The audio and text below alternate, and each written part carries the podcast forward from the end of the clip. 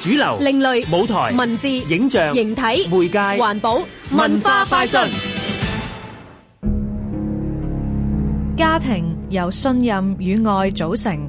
如果喺呢個家入面嚟咗一個陌生人，佢每日都出現，仲會喺你外出嘅時候喺屋企自由出入，你嘅感覺會係點呢？佢唔係啲乜嘢可疑人物，佢係一個家庭傭工。你會視佢為陌生人定係一家人呢？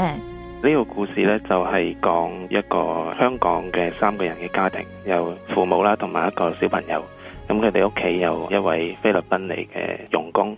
咁個故事係描述呢個家庭裏邊嘅一啲日常嘅生活啦，咁同埋呢一個傭工佢喺呢個家庭入邊遇到嘅一啲事情啊。呢個屋企呢個小朋友呢，可能遇到一啲唔開心嘅地方。呢個傭工呢，就係、唯一一個呢，係睇到嘅小朋友有啲唔開心嘅地方，就令佢諗翻起佢自己嘅小朋友。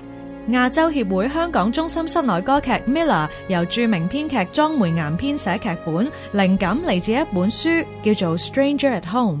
再請項目主管江俊峰介紹今次演出啦。成個創呃作呢，係由個故事開始嘅，咁係寫咗個故事呢，跟住我哋作曲家先至去因應呢個故事去做佢嗰個 music 嘅。我哋主要希望大家都對於香港一啲用工嘅生活有多啲了解啦。我哋希望大家有一個同理心咧，睇完之後希望係有啲對於身邊嘅人多啲關懷啦，無論係用工啊，對於家庭嘅成員啊。一月十八至二十一號，亞洲協會香港中心主辦。室內歌劇《Miller》。